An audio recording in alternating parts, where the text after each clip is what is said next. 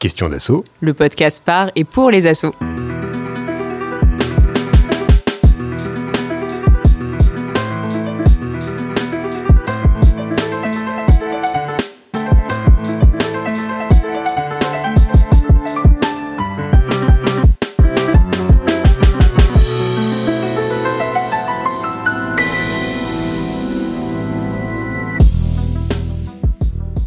Imaginez une organisation qui tient toute seule, sans chef, voire même, soyons fous, sans paperasse administrative. Pas de travail à superviser, pas d'assemblée générale à préparer, pas de comptabilité à boucler, une autogestion poussée à l'extrême où chacune et chacun des membres est autonome dans ses prises de décision et la structure maintenue à l'écart du contrôle de tiers extérieurs et pas des moindres, l'État, les banques, etc. Dans un contexte toujours plus réglementé, voire autoritaire, l'image laisse rêveur. Est-ce seulement possible? En théorie, la forme associative est assez souple, mais dans la pratique, comment s'assurer de la pérennité et de la bonne santé économique de son activité? Comment garantir une équité d'accès à l'information à l'ensemble de ses membres? Quels organes mettre en place pour organiser le conflit et prévenir les abus? Ce sont ces questions que nous vous proposons d'aborder dans ce 13e épisode de Questions d'assaut, le podcast par et pour les assauts en partenariat avec la Maïf et la métropole de Lyon. Ce sujet nous a été soufflé par un auditeur qui est aujourd'hui avec nous puisque Ludovic, tu as proposé de témoigner du mode de fonctionnement des épiceries autogérées que tu as suivi et participé à créer dans les Hauts-de-France avec entre autres, et tu nous expliqueras tout ça, les structures COP-LIB et l'arrosoir. Bonjour Ludovic. Oui, bonjour. Et surtout, merci pour ce sujet qui nous fait toucher de près ce qu'on peut appeler une pratique, en, pratique une utopie concrète.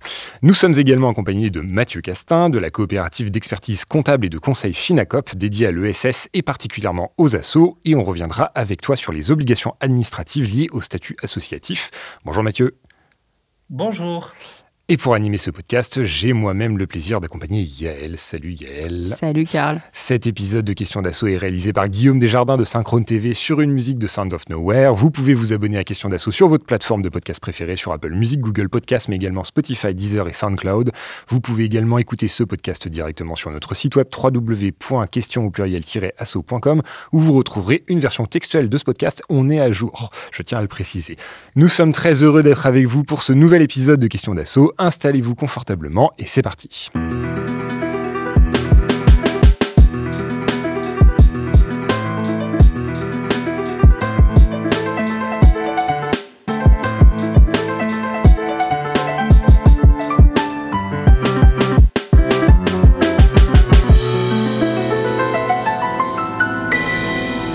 Et on retrouve Yael pour l'édito.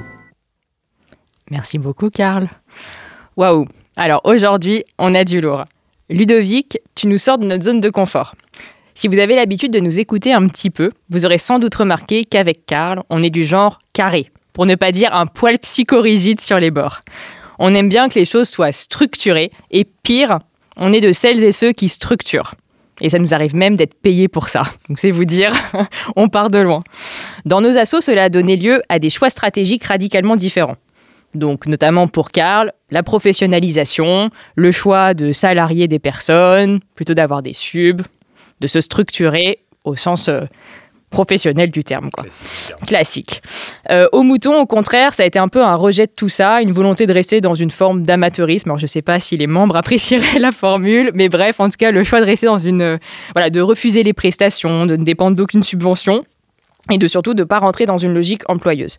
Mais dans les deux cas, et Karl, tu me diras si tu en as la même lecture que moi, cela correspond à une volonté de clarification du mode de gestion et du statut et d'éviter à tout prix les zones grises pour s'assurer d'être bien dans les clous.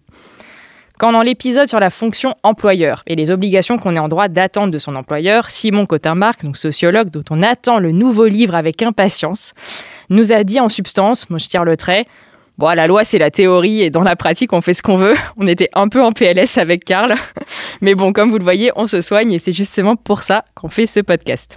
Donc, pour revenir à l'autogestion, je tiens à préciser que le modèle que tu vas nous présenter, Ludovic, est assez particulier et radical dans sa forme, parce qu'il y a plein de manières, en fait, d'être en autogestion. Et d'ailleurs, peut-être que Mathieu, tu pourras aussi nous en dire deux mots sur comment ça se passe à Finacop. Mais donc, du coup, pour commencer, l'autogestion n'est pas l'absence de gestion. Donc pour reprendre un terme de l'historien Pierre Rosanvallon, qui a écrit à l'époque où il était militant à la CFDT, alors j'ai écrit encore, je ne sais pas si c'est encore le cas aujourd'hui, mais visiblement il était très actif dans les années 70, euh, donc il a écrit L'âge de l'autogestion. L'autogestion est l'exercice collectif de la décision. En d'autres termes, au-delà de l'appropriation sociale des moyens de production, il s'agit pour la classe ouvrière de contrôler les moyens de pouvoir. Donc je parle de classe ouvrière à dessein. L'autogestion a connu son heure de gloire dans les années 60-70. Elle a été popularisée par la Yougoslavie communiste de Tito et en France on garde l'image de l'expérience autogestionnaire de l'usine LIP en 73, etc. Donc l'autogestion, c'est avant tout sortir la classe laborieuse, comprendre les gens qui travaillent, de l'aliénation capitaliste, comprendre ceux qui vivent du travail des autres, donc les propriétaires, les actionnaires, etc. Donc je résiste pas à vous partager cette belle citation d'un ouvrier de l'IP que j'ai trouvé dans l'émission à l'origine de l'autogestion, l'épopée des LIP sur France Culture. L'expérience est très intéressante vraiment de vivre en homme libre dans l'usine. Je trouve que la formule est quand même assez belle. Et du coup, toute l'idée après va être comment? ça veut dire quoi Vivre en homme libre? Donc effectivement, sur le comment, et pour le moment, de ce qu'on a pu voir, c'est assez libre. Les théoriciens, qui sont très hétéroclites, il y a beaucoup de gens qui ont écrit dessus, semblent s'accorder sur l'idée qu'on est dans une forme d'expérimentation constante, ce qui dit beaucoup de choses, et notamment qu'il n'y a pas de structure prédéfinie, que c'est au collectif de trouver leur propre organisation.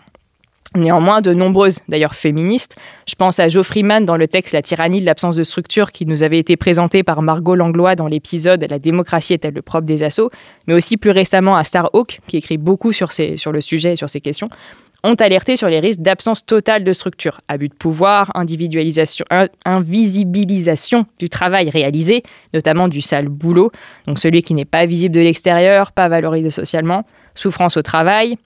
Ce n'est pas un hasard si dans la prévention des risques psychosociaux, on parle souvent de la nécessité de formaliser les règles, les, les manières de faire, parce que même quand les règles ne sont pas dites, souvent il y en a qui sont implicites et au-delà du fait de ne pas les connaître et que ça pose problème, c'est surtout que la transparence permet de les négocier individuellement et collectivement et de poser les cadres de l'organisation. Tout ça pour dire que quand on a reçu ta proposition, Ludovic, forcément, ça nous a interpellés. Tout d'abord, le premier truc qu'on s'est dit, c'était qui porte la charge mentale dans ces structures? En d'autres termes, qui fait tourner la boutique si rien n'est formalisé? Mais peut-être que tu nous diras qu'il y a quand même de la formalisation quelque part. Et le second, comment ça peut être légal au regard de toutes les contraintes administratives qui pèsent de plus en plus sur les assos Surtout que je crois, ah oui, surtout que je crois, mais en fait je crois que je m'étais trompée, qu'il y a peut-être des salariés dans vos épiceries. Et voilà, tu fais nom de la tête. Bon, c'est donc en fait, mais tu nous diras quand même. Et en plus, on est très heureux, surtout d'avoir Mathieu sur le côté légal pour éclairer un peu, un peu tout ça. Parce que je vous avoue que nous, ça nous a surpris. Mais alors, en plus, quand j'en ai parlé à ma comptable, elle aussi, elle était euh, en PLS. Elle, était en PLS aussi complètement. elle m'a dit, mais c'est pas possible. Bon, bref, je vous passe tout ça. Bref, donc comme tu vois, Ludovic, on a beaucoup de questions pour toi, et on a bien hâte que tu nous présentes comment ça fonctionne pour vous, et en voir si ça peut mettre ça en place chez nous. Ouais, et donc bah, Ludovic, merci encore pour ce, pour ce beau sujet. Et merci d'être donc avec nous aujourd'hui pour euh, partager le mode de fonctionnement des épiceries autogérées, que donc vous appelez aussi des épiceries libres, et euh, que tu as aidé notamment à mettre sur pied dans les Hauts-de-France. Alors, a priori, il y en a, a priori, il y en a plusieurs. En préparant l'émission, on est tombé sur une quinzaine d'épiceries, Cocorico, Paricop, Le Peuplier, La Entraide, etc. Mais aussi sur deux autres structures, donc Coplib et L'Arrosoir, qui semblent avoir un rôle plutôt d'accompagnement, voire de conseil. Euh, donc avant de commencer euh, la fameuse carte d'identité qu'on reproduit euh, à chaque épisode et qui permet de situer nos, nos, invités dans le vaste monde des assos, est-ce que tu pourrais nous faire un peu la cartographie rapide des différentes structures et des liens qui les unissent? Oui, bien sûr. Bon, bah déjà, merci de m'accueillir. je suis très honoré. Moi, je, suis fan de votre podcast, donc je, je, suis ravi d'être là. Un peu de pression. mais non, mais non. Voilà, donc oui, donc pour te répondre, euh, alors il y a une quinzaine effectivement d'épiceries qui sont recensées sur euh, le site euh, coplip.fr. toutes ne sont pas des épiceries qu'on a accompagnées, il y en a même qui sont antérieures, il y en a trois notamment. donc le Peuplier, Johnny Cop, par exemple. et sur les autres, effectivement, on, les a accompagnés à divers degrés. soit c'est eux qui nous ont contactés, soit c'est nous qui avons suscité, mis en relation des gens et puis fait une petite présentation pour initier un truc dans, dans, un, dans une ville ou dans un village. Et donc ce nous, euh, c'est au début, euh, on est quelques personnes qui avons créé notre propre épicerie autogérée sur le modèle d'autres choses, hein, on en reparlera un peu après, en reprenant quelque chose, et puis qui fanent du truc, et pour que c'est aussi un sens euh, pour que ça aille au-delà de je me fais mon petit précaré, je bénéficie d'un truc, je me mets bien, et puis voilà. bon, une portée un peu plus politique et un peu plus globale, cette envie d'essaimer et de, faire connaître le modèle, etc. donc on s'est constitué un petit collectif, hein, enfin très informel. Il a fallu à un moment donné créer un site web, enfin il a fallu, on a choisi d'avoir une visibilité sur Internet, notamment parce qu'il y a d'autres modèles qui nous semblent moins vertueux, qui ont un peu de, euh, visibilité accrue dans la presse et puis sur Internet, etc.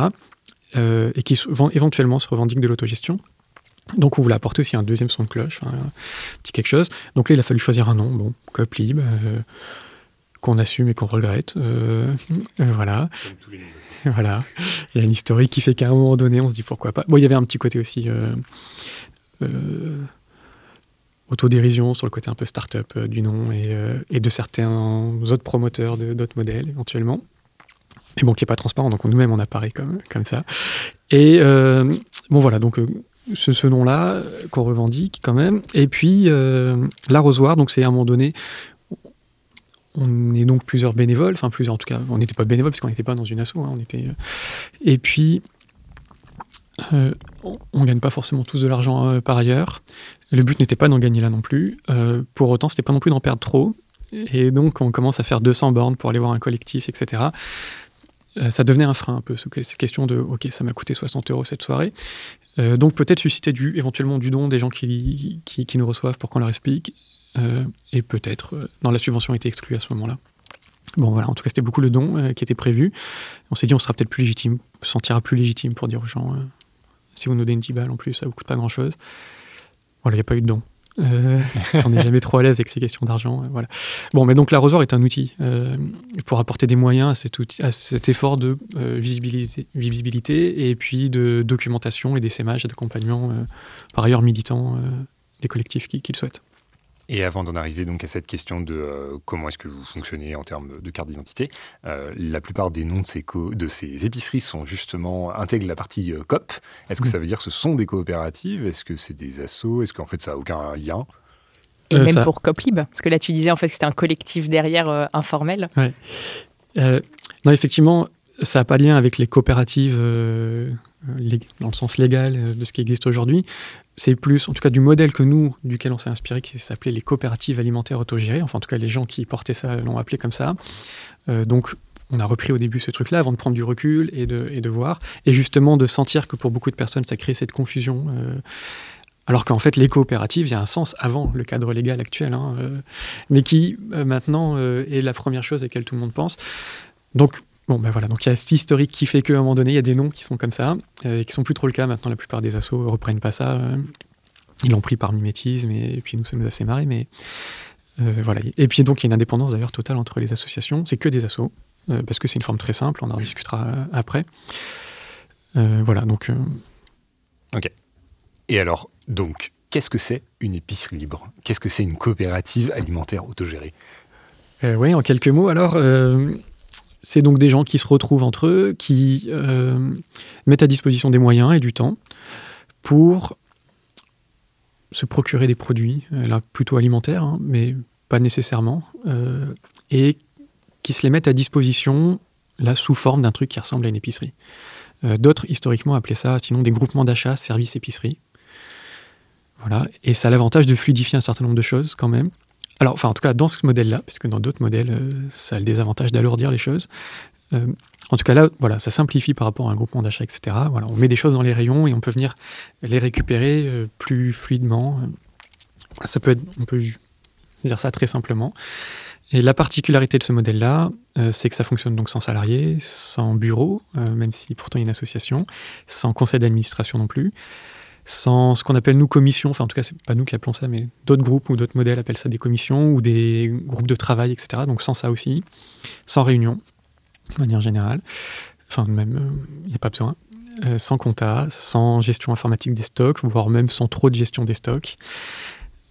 Qu'est-ce que je pourrais oublier? J'allais dire, mais du coup, qu'est-ce qu'il y a On va y venir peut-être tout à l'heure à cette question. Mais peut-être de, tout d'abord, est-ce que ça veut dire que euh, l'accès à l'épicerie est réservé à ceux qui font partie du collectif ou est-ce que c'est ouvert à tout le monde? Il faut adhérer. Après, l'adhésion, elle est libre. Il euh, n'y a pas de contrainte euh, Il n'y a pas de charte, etc. Oui, sans charte également. donc n'importe qui peut adhérer. Il n'y a pas forcément il n'y a pas de prix obligatoire, c'est un prix libre qui une participation aux frais. On discutera après de comment on, on finance tout ça. Et puis une fois et donc pas d'obligation particulière d'ailleurs non plus. Il n'y a pas d'obligation sur les heures de participation. Donc n'importe qui peut entrer, par contre il faut adhérer. Euh, ça a aussi des avantages, euh, et peut-être Mathieu dire aussi des inconvénients par rapport à la fiscalité, mais euh, voilà. Ok. Alors oui, justement, comment est-ce que vous êtes financé au sens de est-ce que vous achetez des choses pour rentrer en termes de produits dans l'épicerie Quels sont en fait quel, quel, est le modèle économique de ce type d'épicerie? Ouais. Alors bon, faut voir qu'il y a un modèle euh, un peu général, et puis ensuite chaque épicerie fait un peu sa sauce, hein, euh, dont tout le monde est un peu dépendant, et puis on voit que chaque collectif va effectivement amener leur expérience dans, un sens ou dans un autre au gré des initiatives, parce que ça va reposer beaucoup sur les initiatives des, individus. Euh, mais bon, le cadre un peu général, c'est que effectivement, on va avoir des charges régulièrement. En tout cas, pour la plupart des collectifs, on va avoir un local à payer. On va avoir, bon, sauf mise à disposition, voilà. Mais donc, un local, l'électricité, l'assurance, euh, ce genre de choses-là. Et ça, le choix, euh, c'est souvent de le faire par cotisation, enfin, cotisation en tout cas, participation euh, annuelle. Donc, et souvent prix libre, il y a un prix qui est annoncé, il faut qu'on ait tant à la fin de l'année, et situez-vous quoi. Et puis si on les a pas, on fera soit un appel, soit on ferme boutique. Ce qui est, ce qui est tout à fait envisageable. donc il y a ce lâcher prise hein, dans, dans, ce modèle-là on est prêt que ça échoue, et puis même si sur le moment ça va sûrement euh, s'activer, mais on prend ce risque-là et cette posture. Et ensuite, effectivement, il faut se procurer des produits, et là ça fonctionne sur une avance. Euh, chaque personne avance de l'argent sur ses futurs euh, achats. Euh, et donc, euh, tient une petite fiche personnelle en papier sur lequel il dit aujourd'hui j'ai avancé 100 euros sur le compte bancaire commun. On a un compte bancaire commun. Donc, j'ai mis 100 euros. Donc, j'ai 100 euros d'avoir quelque part ou de, prépaiement de, mes futurs achats. Et quand je viendrai faire mes courses, je déduirai le montant de mes achats de ces 100 euros. Et quand j'arrive un peu bas, je recagnote le compte. Ce qui nous fait un petit peu de trésorerie pour acheter les produits. Voilà. Sinon, donc, pas de subvention, sauf certains groupes qui ont de la subvention, euh, c'est-à-dire un local à disposition, euh, soit de privé, soit de mairie parfois. Donc voilà. Mais autrement, euh, c'est un modèle qui fonctionne sans subvention, sans don. donc ce qui allège aussi le fonctionnement et les obligations. Ouais. Et alors la dernière question qu'on pose habituellement, c'est sur les modes de fonctionnement, mais on est précisément là en fait pour parler des modes de fonctionnement de, ces épiceries. Euh, donc en fait, euh, plutôt que de traiter la question, surtout que tu en as déjà dit un mot sur le fait que vous n'avez pas de CA, vous n'avez pas de bureau, vous n'avez pas de modèle organisationnel. Alors si vous avez probablement un modèle organisationnel justement, mais je vais donc passer la main à Yael pour qu'on en arrive à cette question. Très bien, merci Karl pour cette transition et surtout merci Ludo pour ce premier aperçu.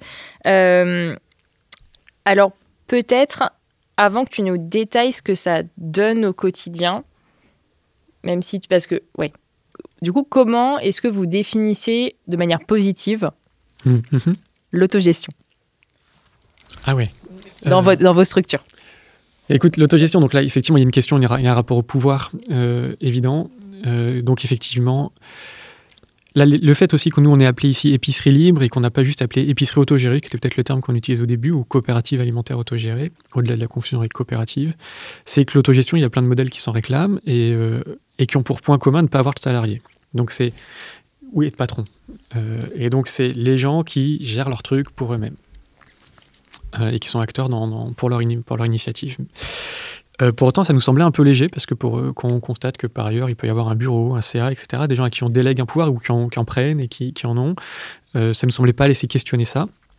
Donc, euh, voilà, il y a divers degrés d'autogestion et donc en tout cas là, nous, ce qu'on qu'on essaye d'expérimenter, de, c'est un degré où vraiment on essaye d'éliminer un maximum de, de, pouvoir formel et où on est attentif à ce que Joe Freeman appelle les élites informelles par ailleurs qui est peut-être le plus grand danger de ce modèle-là, puisque ça pourrait invisibiliser, etc. Euh, voilà, donc effectivement, un, moment, un endroit où, il y a très peu d'enjeux, de pouvoir et où il y a très peu de moments formels où ces, ces, tensions liées au pouvoir, il y a la prise de pouvoir, il y a, aux petites bastons euh, pour obtenir tel ou tel truc ou euh, que sa vision soit, soit mise en œuvre, existe. Voilà, donc on fait en sorte que tout ça. Voilà, en tout cas, notre. vision de... du, coup, ça me fait direct le lien avec la question d'après, qui est qui compose euh, ces épiceries. Donc en termes de, donc là, on a bien compris que c'était les consommateurs, mais peut-être plus en termes de statut. C'est-à-dire, est-ce que euh, c'est vrai.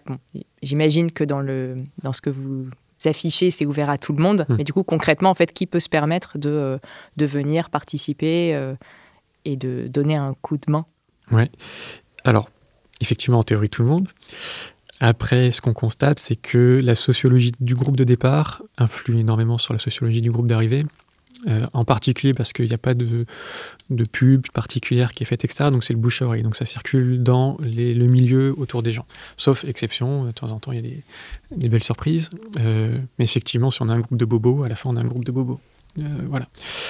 et notamment, par exemple, nous on accompagne une épicerie dans un quartier en QPV à Château-Thierry, donc dans l'Aisne. Et là, pour le coup, ce qu'on dit souvent, la mixité sociale, c'est très chouette. Pour autant, là, on a dit, on, fait cette expérimentation avec vous et c'est limité à votre quartier. Il n'y a pas de gens extérieurs du centre-ville, etc., qui vont venir chez vous euh, pour pas que euh, s'ils maîtrisent plus un outil informatique, si, etc., ils veulent tel ou tel produit qui vous corresponde pas, ça façonne euh, l'épicerie que vous avez et qui vous ressemble plus. Parce qu'en fait, c'est aussi ça qui va se passer. On arrive dans un groupe, on reconnaît pas les produits, notamment parce qu'on retrouve pas les marques habituelles parfois. On retrouve pas les produits, certains sont plus ou moins chers. Ceci dit, nous, il n'y a pas de marge. Hein. Euh, donc c'est un prix coûtant. Euh, donc c'est 30% moins cher en général que, dans les commerces. Euh, pour autant, bon, ça peut rester un frein. Voilà, donc quand on arrive, effectivement, on va voir qui est, qui avec qui autour, quels sont les produits, et ça peut conditionner le fait qu'on revienne ou pas. Voilà, pareil, par, par contre, pour le temps de travail, par exemple, il n'y a pas de pression là-dessus, il n'y a pas d'heure obligatoire. Donc tu participes, tu participes pas, c'est comme ça. On fait en sorte d'essayer que tout le monde participe en essayant de responsabiliser à divers niveaux, mais pour autant, il n'y a pas de pression là-dessus, il n'y a pas... Euh, en théorie, dans le modèle, je t'appelle, je t'appelle pas pour dire bon alors t'es trois heures. Enfin donc parce qu'il y a d'autres modèles qui annoncent on euh, on peut pas fonctionner si on dit pour les gens vous faites deux heures ou trois heures par mois, il faut sanctionner, etc. Nous il n'y a pas ça. Et peut-être justement pour qu'on visualise un peu mieux là donc en fait euh, le ce travail il prend quelle forme? Enfin déjà c'est quoi les Qu'est-ce qu'il y a à faire? Ouais, c'est ça. Mais je ne voulais pas dire tâches, mais, mais je...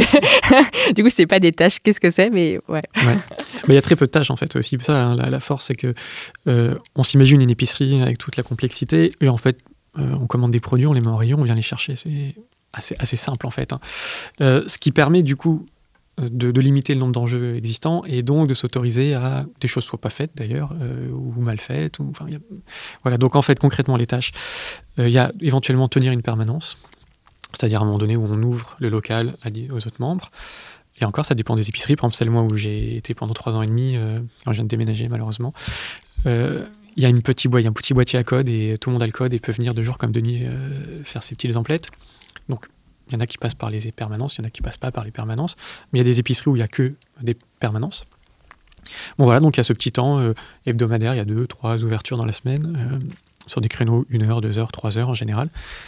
Bon voilà, quelqu'un se dévoue euh, pour aller faire ça. Et ceci dit, si personne ne le fait, c'est fermé. c'est tout. Et puis, euh, si ça énerve quelques personnes que ça soit fermé, euh, mais éventuellement ils ouvrent, ou ils en discutent. Mais du coup, il n'y a pas un organe central sur lequel on peut dire vous gérez mal les ouvertures. C'est un peu de la responsabilité de tout le monde. Et si ça n'intéresse personne d'ouvrir, bah, c'est fermé. Et puis éventuellement, ça s'arrête. Et juste peut-être, est-ce que tu peux nous donner un ordre de grandeur du nombre de personnes qu'il y a par épicerie? Parce que j'ai du mal à me projeter si on parle de 20 personnes, de 200 personnes. Euh. Oui, ok. Bah écoute, moi, celle dont j'ai été 3 ans et demi, c'était 150 foyers, en, gros. 120, 150 foyers, selon le renouvellement. Et les épiceries qui sont donc en place à Saint-Denis ou à Amiens, euh, dans des villes un peu plus grandes, euh, ont bloqué en gros leurs adhésions à 250 foyers. Parce qu'après, ça change un peu de, un peu. Ça veut dire ça commence à devenir un peu plus lourd comme gestion. Il faut plus souvent des produits, il faut plus souvent commander. Ça fait un, peu un travail voilà, qui est plus dur à répartir aussi. Euh, et une distance que prennent les gens par rapport à un peu leur bien commun. Voilà, donc euh, empiriquement, les gens dans ces épiceries ont dit 250, c'est notre max, pour avoir expérimenté jusqu'à 350 foyers. Voilà, donc nous c'est 150, c'est un peu la moyenne. Il y a des collectifs qui fonctionnent très bien à 30, 40, euh, dans des petits villages. Et encore, je dis des bêtises, parce que même dans les petits villages de 150 habitants, il y a des épiceries à 60 euh, foyers. Euh, même maintenant 80 d'ailleurs dans un, village. Donc euh, voilà, en, gros. Donc il y a Donc ça représente un peu de volume quand même, en tout cas nous pour la note, quelques dizaines de milliers d'euros, 60 000 euros je pense de, chiffres par an, à la louche. Hein. on n'a pas non plus un suivi là-dessus. Euh, et donc, bon, le quotidien, donc il y a ces permanences-là comme tâche. Il y a commander des produits. N'importe qui peut commander des produits. à n'importe où, pour n'importe quel montant. On expliquera, il y a un petit mécanisme pour s'assurer qu'on soit pas dans le rouge. Bah, donc il y a une personne qui est en charge euh, de dire oui à l'argent ou pas. Donc il dit, moi, on lui dit j'ai besoin de 300 euros, il nous dit euh, ils y sont, ils y sont pas. Pas d'ordre de priorité. Pas de... donc en gros l'équivalent du trésorier quoi. Oui, mais qu'à cette seule tâche-là, en tout cas, hein, de nous dire il y a de l'argent ou pas. Mais euh, voilà, oui. mais ça pourrait être un, algorithme hein, finalement ou un tableur la fonction se limite vraiment à il y a 3000 euros sur le compte, il y a déjà quelqu'un qui m'a réservé 600, il y a quelqu'un qui m'a réservé 800, il y a une sorte de file d'attente. Toi, tu me demandes 2000, ils y sont pas. Soit tu fais avec 1005 tout de suite, soit je te préviens dès qu'ils y sont. Voilà pour, pour ce rôle-là. Ce qui nous assure de ne pas jamais être dans le rouge. Euh, voilà. Et ensuite, il y a quelqu'un qui paye les factures, on lui envoie les factures, il les paye. Et puis pour la mise en rayon, euh, en général, quand une palette arrive, par exemple, ou des produits arrivent, soit les personnes qui ont commandé se sentent euh, de la mettre en rayon eux-mêmes, soit ils envoient un petit mail. On a une mailing list souvent dans ces épiceries, qui est le moyen un peu décentralisé de communiquer. Donc une mailing list, on envoie un message, tout le monde reçoit. Quand on répond, tout le monde reçoit. Et voilà, la mise en rayon, on met des petites étiquettes sur des produits et puis on les met dans des rayons. Hein, ça prend deux heures à un moment donné. C'est très basique. Mais une question toute bête, mais j'imagine que euh, quand un, livreur arrive avec une palette, euh, il vous prévient pas forcément à l'avance et lui, il n'a pas envie d'attendre trois heures. Donc euh, s'il y a personne, concrètement, comment ça se passe? Ouais, c'est un petit point de friction. c'est un petit point de friction et des fois, effectivement, dernière minute, il y a un message qui passe. Dans un quart d'heure, le livreur est là ou il est là depuis un quart d'heure. Bon, bah ça, marche, quand même tout le temps. Hein. En fait, à part une ou deux fois où il repart avec sa palette et il revient le lendemain, euh, il y a toujours plus ou moins quelqu'un qui arrive à se dévatouiller pour arriver et faire l'ouverture. Pour autant, et ceci dit, qu'il récupère juste la palette, ça prend 5 minutes. Hein. La palette est rentrée dans le local, la personne ferme la clé et rentre chez elle, et puis après, il y a des gens qui viennent. Euh, voilà. Après, il y a des épiceries, ça, dépend aussi en fait où on se situe, c'est-à-dire quand on a la campagne, euh, il passe pas tous les jours, il passe pas toutes les 3 minutes le livreur. Ils n'ont pas des tournées, etc. Quand on est à Saint-Denis, euh, c'est plus facile de cadrer, et notamment le groupe de Saint-Denis dit nous, c'est le vendredi, c'est une fois toutes les trois semaines, et c'est le vendredi le matin, et vous passez là ou vous gardez vos produits.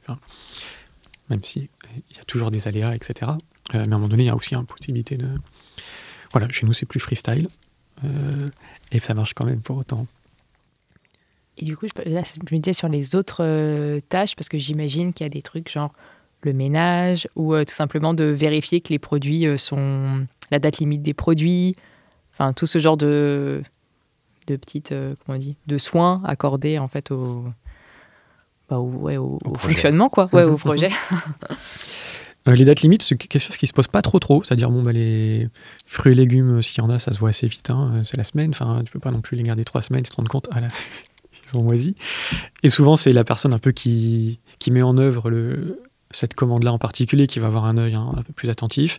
Pour les autres produits, pour les produits secs, euh, les dates, c'est c'est lointain en général. Donc il n'y a pas trop trop d'enjeux là-dessus et le, et le flux est suffisant pour qu'il n'y a pas des trucs qui restent 4 ans là. Mais il y a des choses qui peuvent rester plusieurs mois et une boîte de conserve, un paquet de pâtes, euh, jusqu'à là il n'y a pas trop de... Voilà. Il y a des œufs éventuellement là où ça devrait tourner un peu plus. Et là des fois c'est... Il y a quelqu'un qui se dit moi je, je m'occupe de ça, ou des fois c'est le producteur lui-même. Euh, voilà, c'est variable. Après, on n'a pas les mêmes enjeux. Comme on a un groupe fermé de personnes, on n'a pas non plus de normes d'hygiène euh, très hautes à respecter. On n'a pas à avoir des banques de froid particulières, ni une balance homologuée, etc. C'est comme à la maison. Il y a beaucoup ce truc-là. Hein, euh, alors, il y en a à la maison, c'est. Je sais qu'il n'aimerait pas vivre éventuellement, mais. en tout cas, il y a ce truc de bah, ce qui vous semble le bon réflexe à la maison, essayez d'avoir ce bon réflexe là aussi. En fait, c'est notre truc à tous et on le gère vraiment comme à la maison. Voilà. Donc, mais effectivement, le ménage a été. Euh, on parlera peut-être du fait des conflits. Il je spoil, euh, il n'y a pas de conflit, mais euh, il y a eu deux points de tension à un moment donné, notamment, qui ont été sur le ménage. Quelqu'un qui fait une photo et qui dit mais comment quelqu'un a pu laisser ça dans cet état-là Voilà. Puis après, ça, du coup, les gens sont un peu plus attentifs et des petits rappels à l'ordre spontané de, personnes. Voilà. Après, on n'est pas sur donc un truc ultra propre, ultra beau. On est dans un local un peu vétuste, un peu défraîchi des années 70-80. Personne ne se soucie trop de ça. Enfin, voilà. Mais en tout cas, si c'est un enjeu pour quelqu'un, ça peut devenir un enjeu collectif. Et euh, voilà. Et est-ce que ça veut dire que vous interdisez de, d'acheter par exemple certains produits, notamment tout ce qui va être frais, tout ce qui est fromage, enfin tout ce qui doit être conservé dans un frigo par exemple? Alors, ouais, pour la petite anecdote, au tout début, euh, alors que c'est un modèle où à la première réunion de présentation d'une épicerie en particulier, comme Cocorico à Villars-Cotterêts, c'est moi qui faisais la petite présentation, un petit 15 personnes qui étaient venues pour l'intéresser.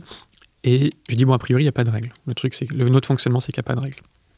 Et on va pouvoir fonctionner dedans. Et on se dit, bon, quand même, on va s'en mettre deux pour démarrer. Euh, on fait qu'une permanence par semaine parce que sinon, ça va être une charge trop lourde immédiatement.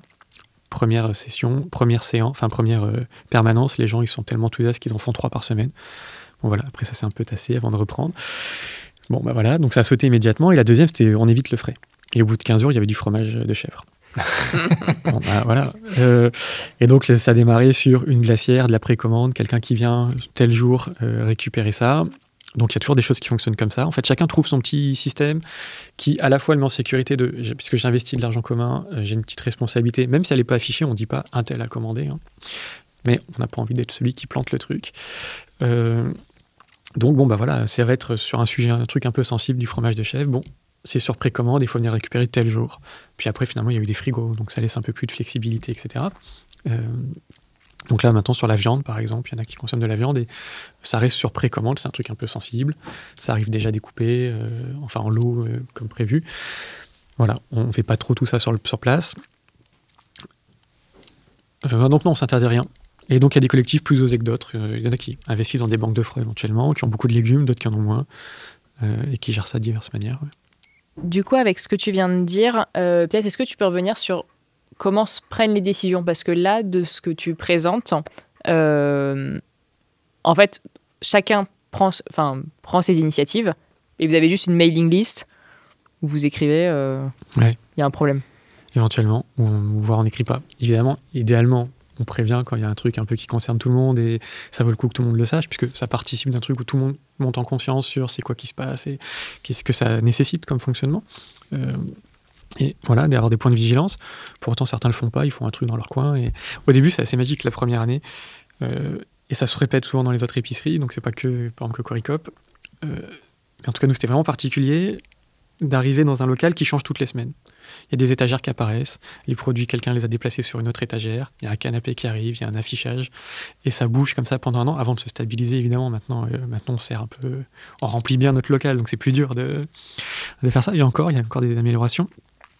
Euh, et là, des fois, et sans que, voilà, tu arrives, tu découvres qu'il y a des choses qui ont changé.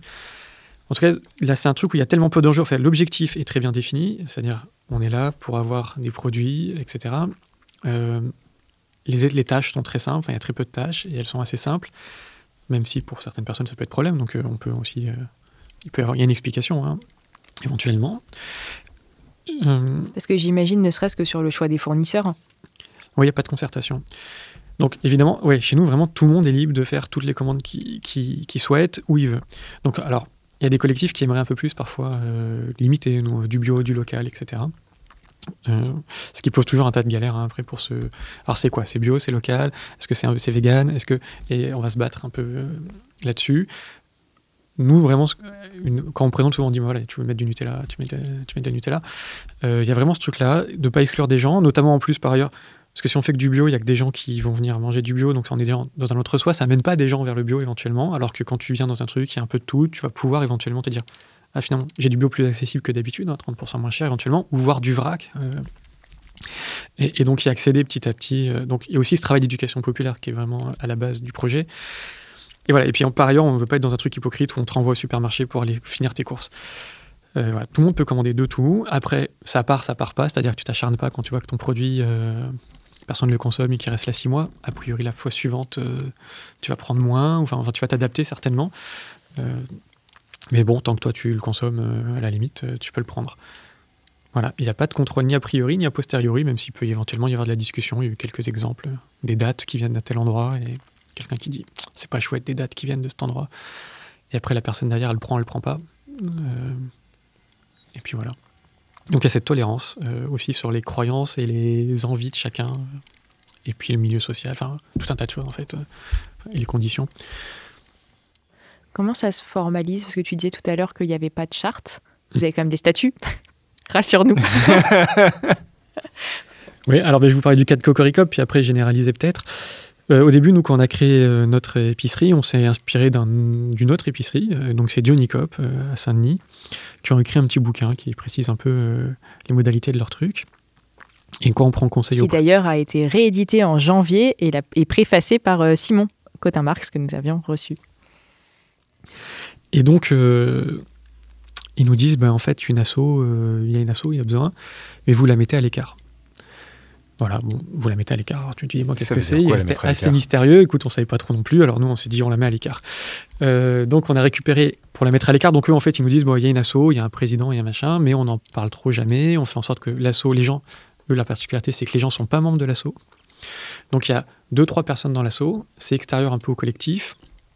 Bon, alors ça, nous, ça nous a pas tout à fait convenu parce que moi, quand j'ai fait une visite à Johnny Cop, euh, donc avant de lancer à, à Villers-Cotterêts, euh, on me parle de deux personnes en boucle.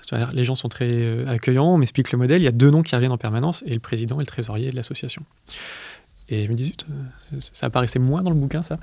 et donc, bon. Alors, pour autant, on a récupéré, du coup, nous, on a demandé à une autre association qui avait qui faisait d'autres activités. Est-ce que vous acceptez de nous qu'on puisse utiliser votre structure pour avoir un compte en banque, un bail, etc. Voilà, à condition qu'on se fiche la paix euh, mutuellement. Pour autant, on devient membre, etc. Alors c'est un peu particulier. Euh, voilà, et donc, on, donc l'asso n'a pas le même nom que le collectif, enfin que le projet.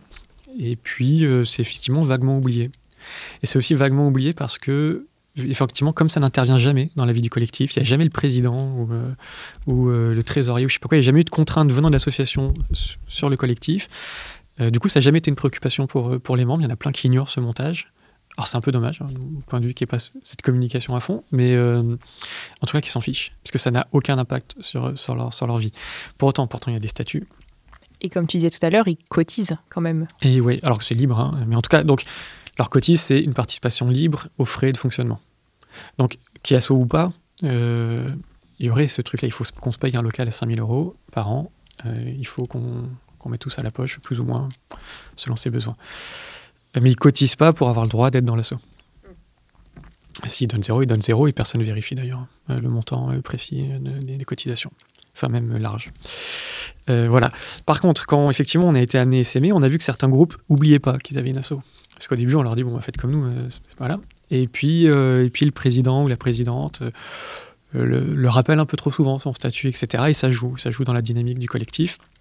Donc effectivement, nous maintenant à Racoplib, on a, euh, on est maintenant revenu plutôt sur un truc. En fait, l'assaut, elle est fondue avec le collectif. Vraiment, c'est euh, et on a essayé de créer des statuts qui sont euh, qui limitent les espaces de pouvoir classiques. Donc il n'y a pas d'AG, il n'y a pas de serre, il n'y a pas de bureau, etc. Et c'est formalisé.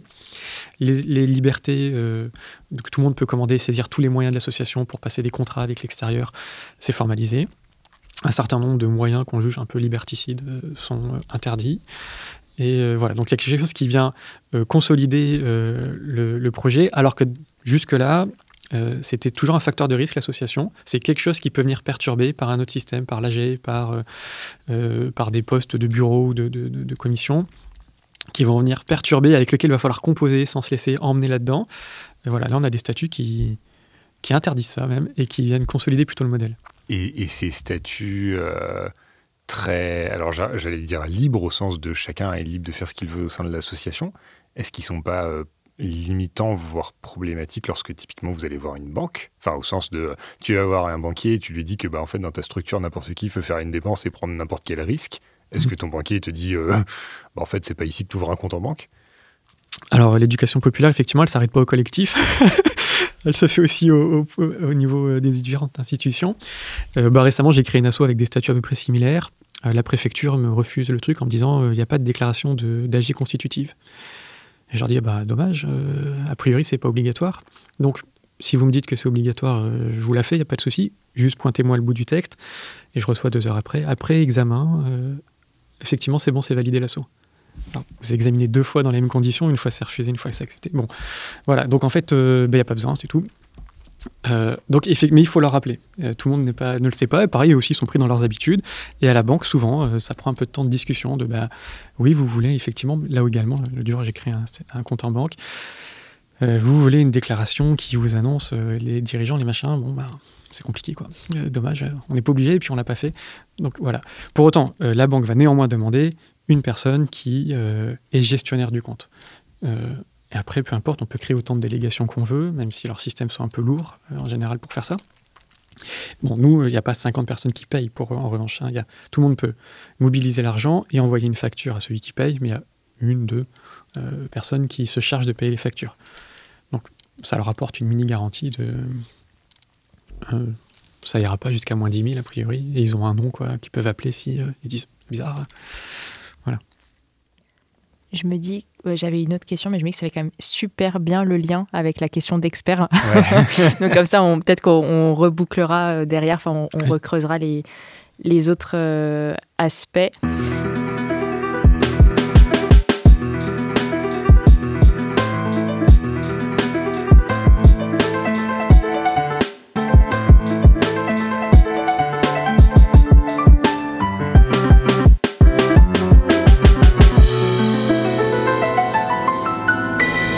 Et aujourd'hui, notre expert est Mathieu Castin de la coopérative d'expertise comptable et de conseil Finacop, donc qui est dédié au secteur de l'ESS et qui travaille avec beaucoup d'associations.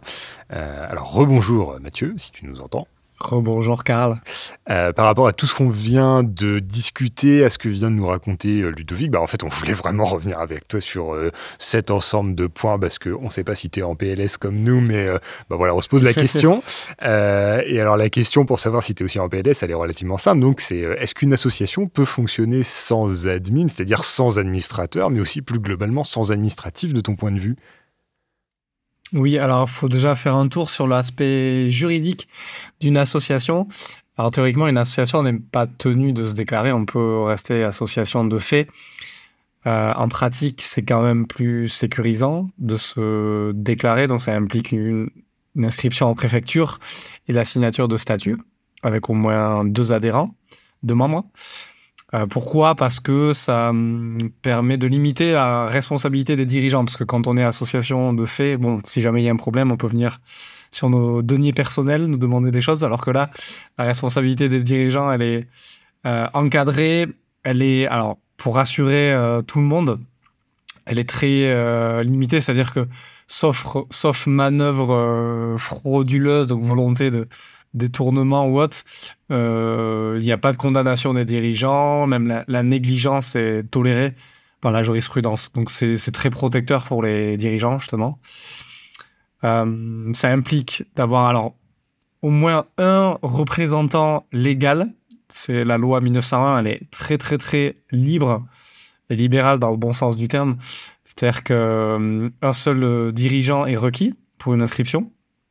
Alors, en pratique, on parle souvent de président, euh, on a souvent un bureau, un conseil d'administration, mais nul n'est tenu d'avoir euh, autant de voilà une gouvernance aussi euh, élaborée. Alors en pratique aussi, il y a quelques préfectures qui aiment bien quand il y a un deuxième dirigeant, mais bon, on est, on peut se contenter d'avoir un seul dirigeant. Donc non, il n'y a pas d'obligation d'avoir des administrateurs. Certaines associations de type voilà autogestion n'en ont, n'en ont pas. Euh, ça peut être utile si on veut partager la responsabilité entre plusieurs personnes. Ça peut être utile si on veut euh, aussi gérer notamment de l'administratif. Alors ça fait écho à la deuxième question? Est-ce que y a forcément l'administratif?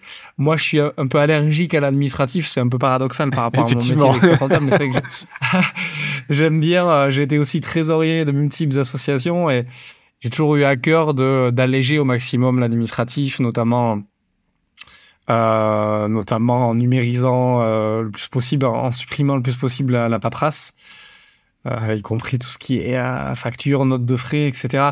Donc il y a, je pense, un enjeu aussi à, voilà, à, simplifier au maximum la gestion pour faire que ce soit facile et accessible pour n'importe qui finalement, voire voilà, le, la réduire à la portion la, la plus congrue possible.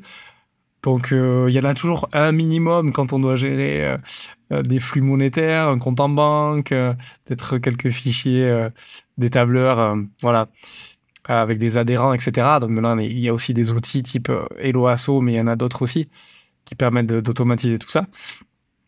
Donc oui, l'enjeu, c'est c'est aussi d'être le plus simple possible pour des petites structures notamment où voilà, on, on parle de, souvent de personnes qui n'ont pas l'habitude de la gestion d'entreprise. Donc en effet, c'est un, enjeu notamment dans les épiceries associatives. Ouais. Et alors, du coup, est-ce qu'il y a d'autres euh, euh, d'autres grandes obligations administratives auxquelles vont être soumises les assos et, et notamment, est-ce que tu tu arrives à faire une distinction entre ce qui peut relever d'obligations, de normes ou de formalités? Ouais. Alors on pourrait aussi discuter de tout ce qui est comptabilité et fiscalité. Alors la compta, c'est aussi un mot qui peut faire peur. Il faut savoir que les associations ne sont pas tenues, contrairement aux sociétés, d'avoir une, une comptabilité normée euh, par le plan comptable euh, et donc par la loi euh, dès lors qu'elle ne dépasse pas certains seuils. Voilà. Alors, ce qui va déclencher souvent le fait d'avoir une comptabilité très normée, c'est bah, quand on dépasse les seuils, notamment liés aux subventions qu'on peut recevoir. Subventions, donc ça émane d'une collectivité publique. Donc quand ça dépasse en général 23 000 euros par an, ou quand on a au moins 153 000 euros de subventions ou de dons par an, donc là on en est loin. Là, on doit respecter ce qu'on appelle le plan comptable associatif, hein, qui est spécifique aux associations. À défaut, on n'est pas tenu euh, d'avoir une compta normée.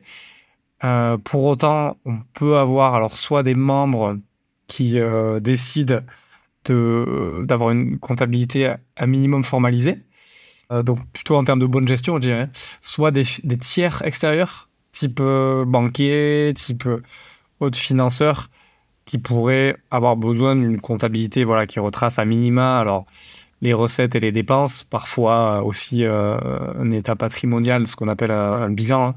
Donc recettes et dépenses, c'est plutôt compte de résultat, et puis patrimoine, c'est plutôt un bilan. Euh, voilà ce qui peut nous amener à avoir une compta. Et sinon, on peut avoir aussi des sujets fiscaux, on pourra rentrer dans le détail progressivement, mais euh, notamment quand on a des activités qui sont susceptibles d'être en concurrence avec euh, le marché, comme on dit. Euh, donc, ce qu'on appelle la, alors la, lucrativité, non pas au sens juridique, mais au sens fiscal du terme, c'est-à-dire des activités potentiellement concurrentielles. là, on peut avoir le, bon, potentiellement le fisc qui peut venir toquer à la porte. Et donc, il faut aussi s'assurer qu'on est euh, donc hors du cadre concurrentiel ou qu'on exerce la concurrence dans des conditions différentes. On a déjà discuté de ça dans des podcasts précédents, mais c'est la fameuse règle des, des 4 P, hein. prix, euh, public, produit, publicité, pour prouver qu'on peut s'exonérer des obligations fiscales et donc de devoir payer euh, impôts. Mais c'est justement une question qu'on se posait à propos des épiceries autogérées, parce que, bah, enfin, a, priori, si on, alors si on regarde dans le modèle de loi, on a vraiment l'impression que, d'une certaine manière, vous faites concurrence à des épiceries euh, classiques, euh, au sens où euh, bah, vous vendez, vous vendez pas, mais vous proposez les mêmes produits, en tout cas des produits qu'on pourrait trouver dans la grande distribution, à un prix qui de fait va être inférieur. je ne sais pas si tu veux réagir, Ludovic, ce que tu en penses toi, Mathieu. Vas-y Mathieu, ouais. Alors, ouais, c'est vrai que euh, aujourd'hui en, France, dans la doctrine fiscale, on n'a que certaines catégories d'associations qui, de par les services qu'elles rendent à leurs membres, euh, sont exonérées de TVA. Euh, on parle des associations à caractère sportif, éducatif, social et culturel, donc par exemple des associations sportives, des assauts de soutien à des malades, une troupe de théâtre associative, ce genre d'activités qui, euh, qui sont hors du champ concurrentiel, euh, même si avec le, cadre européen, ça tend à, grignoter un peu tous les domaines de l'activité européenne. Aujourd'hui, ce sont celles qui sont protégées.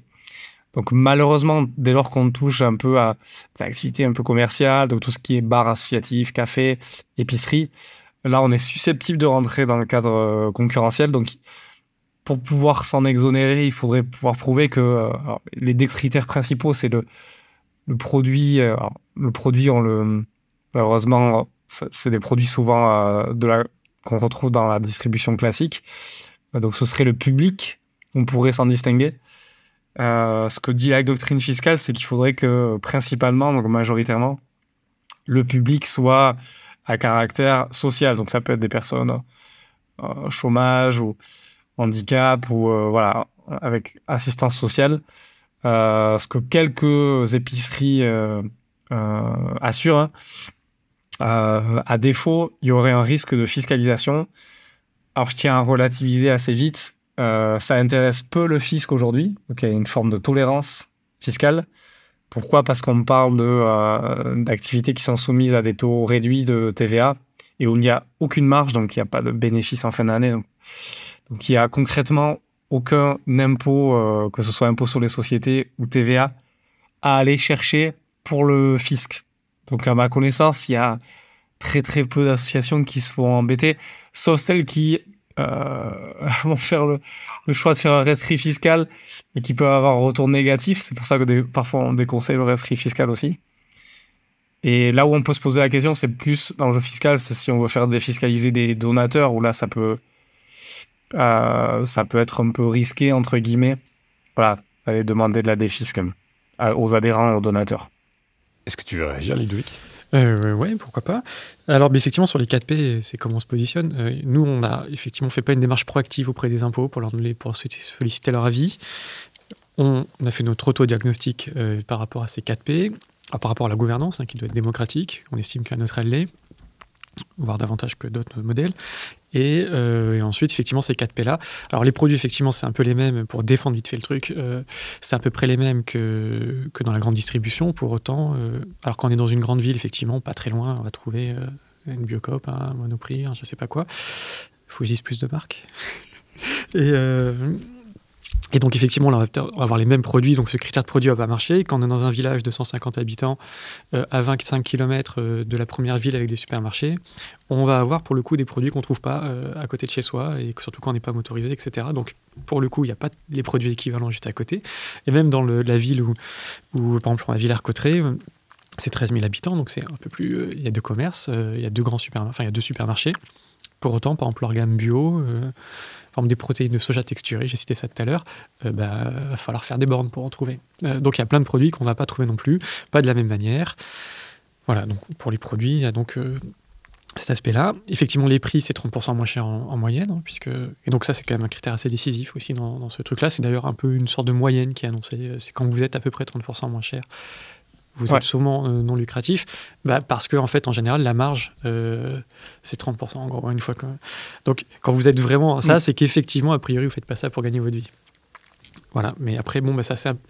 Après, c'est aussi selon la personne qui vient vous contrôler. Hein. C'est des critères assez, assez flous un peu quand même et qui sont pas assez très arbitraires. Ouais, c'est très arbitraire. Donc même un coup, j'ai fait un rescrit fiscal pour une autre asso, on me donne un résultat, je le conteste un peu et on me dit bon ben du coup, je ça va être quelqu'un d'autre qui, va le, qui va le faire maintenant, et puis on verra si ça donne un autre résultat ou pas. Donc même eux sont, sont conscients d'ailleurs de, ce biais euh, individuel et de la manière d'interpréter. Donc bref, du coup, sur les prix, voilà. Euh, sur la publicité, on ne fait pas de pub comme à la manière... Euh, voilà on pourrait euh, faire un peu de pub et dire chez nous il n'y a pas de marge, je sais pas quoi, mais c'est pas produit par produit, c'est pas, on n'est pas en concurrence, on se fixe pas comme nous concurrents à quelque chose. C'est bon ben nous on fonctionne d'une certaine manière, éventuellement on pourrait mettre en avant le modèle, ce que d'ailleurs on fait pas, mais on pourrait. Il y aurait une certaine, là aussi, un certain, euh, une certaine possibilité. Et ensuite, le public, évidemment, c'est les modalités d'accès euh, aux produits et aux biens, aux services. Quoi. Donc, on n'est pas comparable à une épicerie ou un supermarché habituel. On, prend des engagements, même s'ils sont assez libres, euh, un engagement moral à participer. On fait une avance sur sa consommation, même si elle peut être modeste. On participe aux frais, même pareil là encore si c'est assez libre. Et on, voilà. Donc, c'est pas non plus euh, la même euh, manière de, consommer euh, les choses là. Donc, nous, on estime que c'est assez solide dans notre autodiagnostic. Et si les impôts sont pas d'accord, effectivement, bah, on s'acquittera de ce qu'il faut. Qui, comme le disait Mathieu, ça va pas chercher très loin. C'est-à-dire qu'on va nous demander 1% de pas de marge. Ben voilà, si vous voulez, on vous donne, on vous donne 3 euros. Et en plus, nous, en fait, financièrement parlant, intérêt. Par exemple, nous, on paye un local, il y a 60 euros de TVA par mois sur ce local-là. En réalité, on récupérait certainement de la TVA. Euh, puisque euh, hein, quand on fait la déclaration de TVA, il y a ce qu'on paye en TVA et puis ce qu'on reçoit. Donc de la part des membres, euh, enfin en tout cas des gens qui vont récupérer des produits, on récupère pas de TVA supplémentaire. TVA qu'on paye aux fournisseurs à chaque fois, et en plus on paye de la TVA sur notre local. Donc on pourrait récupérer de l'argent. Est-ce que ça vaut tous les trois mois de faire un inventaire, un, une petite compta, etc. pour faire une déclaration? Non, on s'épargne ça pour 10 balles hein, ou 20 balles. Euh. Ouais, puis il y a toujours aussi la, un, autre règle de, franchise de TVA euh, qui concerne toutes les micro-entreprises, quel que soit le statut, SAS, euh, auto-entrepreneur, association, c'est jusqu'à 80, 90 000 euros de chiffre d'affaires hors taxe. On peut demander la franchise en base de, de TVA. Voilà, donc il est toujours temps de faire deux assauts pour être en dessous. non, mais c'est une question la dernière fois sur Alternativa qui est venu faire une émission. Il y a vraiment ce truc-là, des fois y a une prise de risque. On a pu voir avec L214, euh, des fois, que ça agit au nom d'eux. En fait, fait 38 assauts, euh, ça se fait en, deux secondes, une assaut. Donc, c'est sectoriser. Il y a ce truc-là, de, pour, le, pour la fiscalité, de sectoriser son activité lucrative, etc., de la séparer. Mais en fait, même les activités euh, diverses et variées, sectoriser. Et puis, voilà, faites 38 structures. Ça, va vite, ça n'y a pas de conséquences. oui, c'est plus facile que la sectorisation. Oui, en plus. en plus. Si, même Mathieu nous conseille de faire de multiples assauts. J'allais dire, je, vois le regard de Karl qui se voile. Euh, mais du coup, en fait, ça fait presque bien le, lien avec la dernière question qu'on voulait te poser. Ça fait longtemps qu'on t'a pas eu euh, ici au podcast, euh, Mathieu. Et en fait, bah voilà, au fur et à mesure des épisodes avec Yael, on note. On pleure. On pleure. on note un renforcement des contrôles, des contraintes qui pèsent sur les assauts. Voilà, le dernier épisode était consacré au contrat d'engagement républicain. Il y a des choses euh, qui sont en apparence anodines, mais qui le sont peut-être pas tant que ça. Par exemple, voilà, euh, on doit maintenant déclarer euh, le nombre de dons qu'on reçoit aux impôts. On a des attestations concernant le blanchiment d'argent, le financement du terroriste, etc. Et donc, bah, en fait, on, voulait un peu avoir ta réaction sur ce sujet-là, au sens de, est-ce que toi, tu perçois aussi cette tendance à de plus en plus de contrôle de l'activité associative Et puis, au-delà de ça, bah, justement, dans le cas de Ludovic, quelles conséquences tu perçois sur les modèles d'autogestion et les associations libre ou souple. Surtout peut-être, juste pour, pour, pour témoigner là-dessus, en plus, ces attestations et ces déclarations vont avec, euh, on doit donner en plus, on doit joindre euh, des PV d'AG, euh, des bilans comptables, même pour des toutes petites assos. Quoi. Donc c'est c'est pas, c'est pas juste signer un papier. Alors la, la, France a cette, euh, cette capacité à créer une, bureaucratie illimitée euh, qu'on connaît depuis euh, plusieurs années maintenant, parce que déjà, alors faut savoir que même nous, experts comptables, on nous demande de demander la carte d'identité des dirigeants des associations. alors parce que par exemple nous à, à, Paris, on ne, on ne fait pas parce qu'on considère qu'on n'est pas flic, mais on peut être soumis nous-mêmes à des contrôles si jamais on le fait pas. Euh, ce que la plupart des cabinets font, voilà, pour éviter d'être euh, embêtés. Les banques le font, ça, euh, vous inquiétez pas que les banques, dès qu'il y a une obligation légale, elles veulent pas être, elles veulent pas être embêtées, donc c'est les premières concernées. Donc il y a tout ce qui est demande de déclaration, les déclarations à, à track fin dès lors qu'on voit des mouvements de fonds irréguliers euh, notamment lié au blanchiment et au financement du terrorisme. Donc, dès qu'on a un soupçon, il faut le déclarer à une entité qui s'appelle euh, TRACFIN hein, nationale, TRAC sur la fraude financière. Euh, et depuis peu, alors c'est à notre grande dame, grande dame du mouvement associatif et tous les acteurs, les, institutions de l'ESS, on, voit un tournant, alors entre guillemets républicain, mais pour moi qui, qui dénote une extrême droitisation aussi de nos, de nos politiques vers, euh, ben voilà, dès qu'il y a des fonds étrangers, il faut les déclarer. Tout ce qui touche à l'étranger est par essence euh, mauvais, risqué.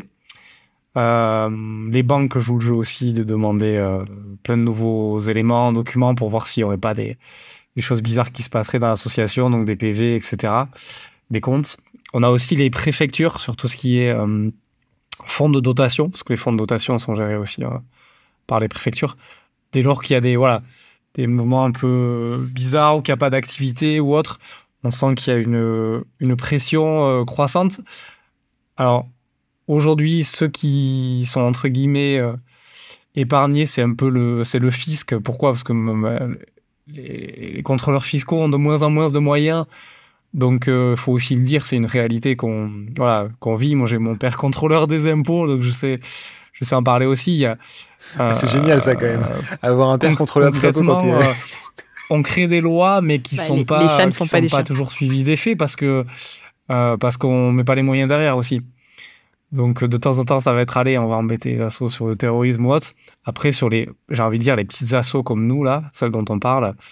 Bon, le fisc, si on va pas les voir, ils vont pas forcément venir nous embêter, sauf s'il y a une dénonciation d'un concurrent mécontent ou s'il y a une vraie, voilà, vraie concurrence déloyale ou, autre chose, euh, faut aussi avoir raison de garder. Et puis là, encore une fois, on est sur des, euh, des non-sommes pour moi à récupérer par le fisc.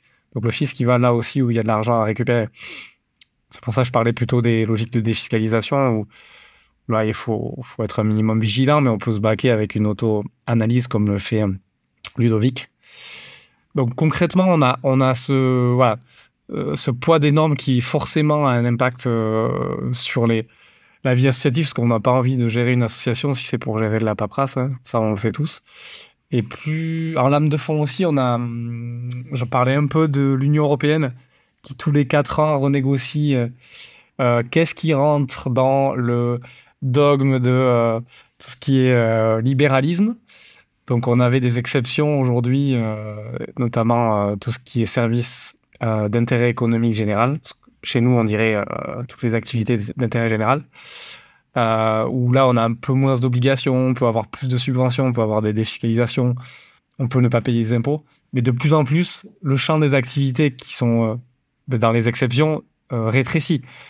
Et on peut se penser récemment à tout ce qui est ressourcerie, recyclerie, qui s'en sont émus parce que de plus en plus, on va leur dire que ben, elles aussi, elles devront s'acquitter des impôts comme, euh, comme Ikea qui fait de la, réparation et de la récupération des invendus. Donc ça, c'est un phénomène euh, qui dépasse la France aussi. Voilà. Avec le euh, déploiement de politiques libérales, néolibérales, qui qui s'adresse à tous les domaines de l'activité humaine aujourd'hui. C'est pour ça qu'on parle de plus en plus d'associations économiques, d'entreprises associatives ou non lucratives.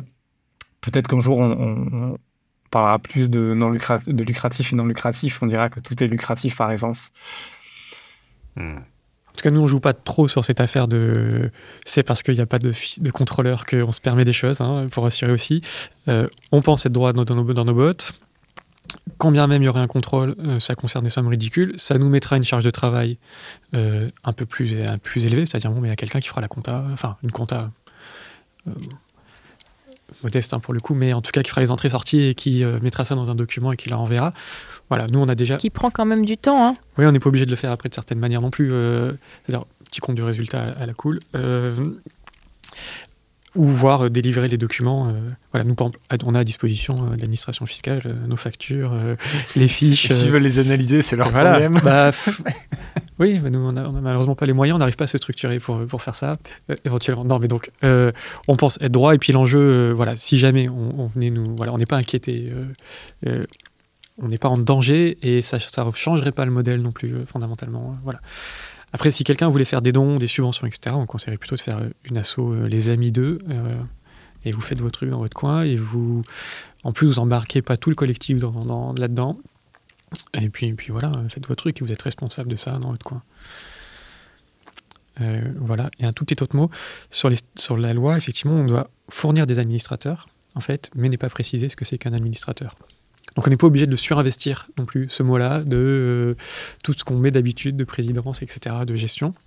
Donc nous, on spécifie notre administrateur, il transmet le courrier, quoi. Euh, il transmet le courrier et puis il est responsable de ça. Et puis c'est les autres gens qui sont après responsables de ce qu'ils font. Euh, et voilà, donc en plus, on limite dans les statuts vraiment sa responsabilité, parce que ça peut être inquiétant aussi pour quelqu'un qui, qui s'imagine, oh là là, le président, il pourrait être en procès, je sais pas quoi. Non, en fait, t'inquiète, ta responsabilité, c'est de nous passer le courrier. Si tu nous as pas passé le courrier et que en fait, euh, l'État t'a envoyé 38 demandes de je sais pas quoi, bah, t'as ta responsabilité là, un peu plus individuelle, mais euh, voilà, on, te, on, te, sécurise un peu aussi dans, le truc et on fait en sorte que tu ne prennes pas de pouvoir non plus, que tu te sentes pas pousser des ailes. Bon, voilà. Oui, et puis en plus de ce que tu disais tout à l'heure, vous avez quand même quelqu'un, donc une ou deux personnes, qui ont quand même un œil sur le compte, c'est-à-dire même si c'est pas sous forme de tableau formalisé, etc. Qu'on soit pas dans le rouge. Ouais, vous savez, enfin, vous savez quand même ce qui se passe, quoi. C'est pas, euh, c'est pas YOLO. Euh. oui, mais le savoir, enfin, et le ce qui se passe, il y a des granularités euh, différentes. Voilà, là, on sait que c'est dans le rouge, c'est pas dans le rouge. Enfin, c'est pas dans le rouge, et il y a une liste d'attente éventuelle de personnes qui veulent commander. Voilà notre gestion comptable. Et bah, du coup, ce que je te propose pour la deuxième partie, mais en fait, on est déjà quasiment à la fin du podcast, donc on va, mais on va prendre le temps quand même un peu.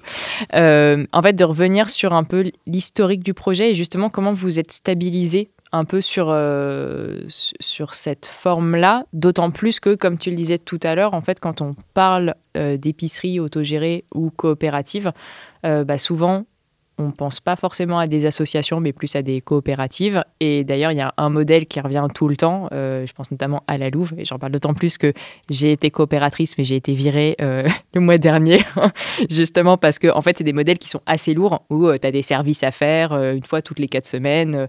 Enfin bref, et, et, ça va avec, contrairement à ce que tu, enfin ce que toi tu présentes comme modèle, avec une vision là du travail qui est très très très très découpée. Quand tu fais ton service, tu as telle tâche tâche, telle tâche. Et du coup, si tu le fais pas, tu te fais virer. Donc voilà, en l'occurrence, c'était pour ça, si vous voulez tout savoir. Mais du coup, ça va avec euh, des, comment dire, des contraintes enfin, euh, y a, euh, et des devoirs. Enfin bon, bref, c'est c'est un gros modèle. Du coup, est-ce que tu peux revenir un peu sur votre, voilà, sur votre cheminement, peut-être les tâtonnements que vous avez eus et, du coup, ça, fait reposer un peu la question de tout à l'heure sur, tu disais, il n'y a pas de réunion et en gros, on discute que par mail. J'exagère, je tire le trait, mais non, ah, du coup, je ne tire même pas le trait. Et on, euh, même pas, on discute pas tant que ça. Bah voilà, c'est ça. Du coup, comment vous avez tâtonné sans discuter hein Ouais.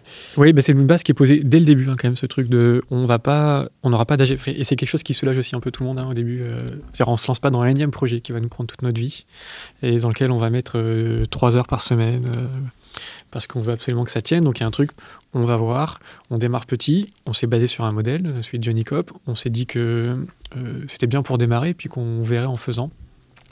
Et ça a pris. Donc euh, avec l'idée aussi de bah, si ça rate, ça rate.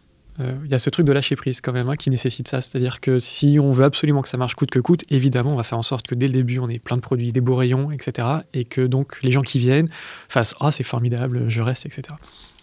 Là, euh, celui qui voit les rayons au début, c'est-à-dire on avait un local par exemple à Cocoricop de 80 mètres carrés, il y avait trois étagères avec des produits au début. Euh, donc c'est ridicule, puis en plus un truc un peu défraîchi comme local. Euh, ceux qui s'attendent effectivement le côté satisfaction client, bah, ils vont à Leclerc. Donc là on n'est pas du tout sur cet aspect-là, vous n'êtes pas content, bah, soit il y a un petit challenge pour vous et vous investissez et vous faites en sorte que ça soit à l'image de ce que vous voulez, vous avez tous les moyens pour le faire. Et la légitimité, et voilà, vous avez vos responsabilités, et on, se fait confiance. c'est vraiment le, truc. On se fait confiance a priori. Et si un truc marche pas, à un moment donné, on fera, on fera, on verra bien quoi. Mais donc vraiment, donc on est parti sur ce modèle-là. On l'a même encore un peu plus simplifié, un peu plus de liberté encore. Et euh, mais il s'avère que ça marche. Alors du coup, on n'a pas eu besoin de revenir euh, particulièrement en arrière. Euh, deux trois ajustements par-ci, mais en fait. Euh, oui, c'est dur à faire, à faire comprendre qu'effectivement, il n'y a pas besoin, en fait. mais bon, parce que, effectivement, le sujet, c'est aussi pour ça, alors je dis sectoriser peut-être en plusieurs assos, qu'on a différentes activités, parce que ça permet d'être sur une activité très claire sur ce qu'on va faire, pas d'interférence avec d'autres activités qui pourraient y avoir une concurrence sur des fonds, etc. Il y a une activité, c'est très précis. Donc, il n'y a pas besoin de se remettre d'accord non plus toutes les 30 secondes sur cette activité-là. Elle est très claire, et puis... Euh, et puis là, c'est aussi un sujet facile, c'est-à-dire il y a des produits, s'ils plaisent pas, ils restent un peu plus longtemps, mais ils finiront par partir. Euh, s'ils plaisent, ils vont partir et puis donc on sera recommandé. C'est pas comme si on faisait un investissement dans une machine de 4000 euros et puis en fait euh, c'est pas le bon investissement qu'il fallait faire, c'était pas de la bonne qualité ou personne ne s'en sert finalement celui-là, il en aurait mieux fait d'acheter, etc. Ou là peut-être qu'il va falloir discuter un peu plus parce qu'on avait que 4000 euros et si on les met dans cette machine plutôt que celle-là, euh, bah là il y a un enjeu fort. là bon, est-ce que je prends 12 paquets de pâtes à 70 centimes quand je fais ma commande ou 24 Est-ce que je prends des farfales ou des spaghettis? L'enjeu est, minime, et puis si ça n'a pas raté ce mois-ci, il euh, n'y a pas assez de spaghetti, il y en aura un peu plus le mois prochain. Euh, voilà, donc en fait, il y a très peu de, discussions. la plupart des échanges sur la, sur la mailing list, c'est d'ordre très pratique. Il y a une palette qui arrive. J'ai constaté qu'il n'y avait plus d'eau au robinet, des choses comme ça. Et voilà. Donc du coup, mais parce que voilà, il y a très peu d'enjeux de pouvoir. Euh, comme il n'y a pas un endroit non plus. En fait, souvent il y a des discussions aussi parce qu'on a créé des lieux ou des, ou des processus de décision où il va falloir être en confrontation, remporter euh, un vote éventuellement, remporter une décision, arriver à convaincre tout le monde pour avoir le droit de faire ce qu'on veut faire. Donc en AG, il va falloir que j'ai 50% ou un consentement ou 66%, enfin bref, peu importe les, modalités.